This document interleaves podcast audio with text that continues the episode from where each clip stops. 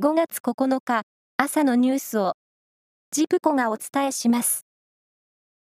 現職の国会議員になりすまし、東海道新幹線のグリーン券を騙し取ったとして、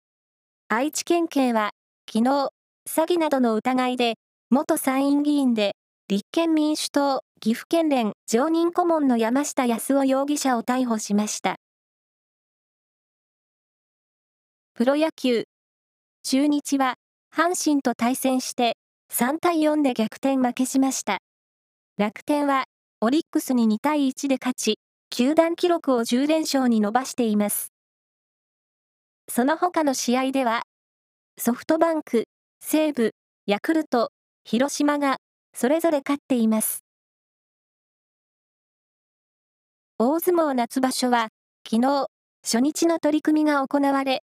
横綱照ノ富士、大関の正代、貴景勝が揃って敗れる大波乱の幕開けとなりました。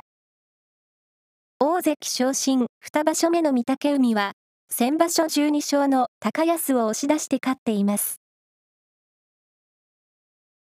香港政府のトップを決める行政長官選挙は、昨日、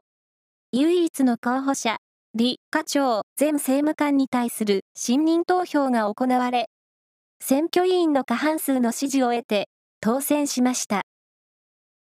当選後の記者会見で、李氏は、香港の破壊を狙う多くの勢力が、まだ潜伏している、という認識を示しました。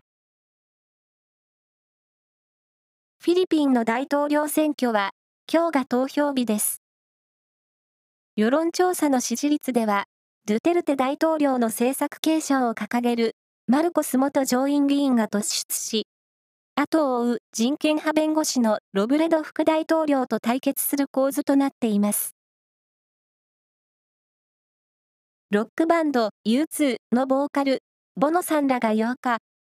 ウクライナの首都キーウの地下鉄駅で電撃ライブを開催し、代表作の With or Without というなどを熱唱しました。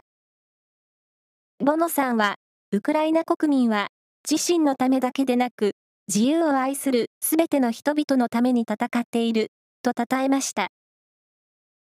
以上です。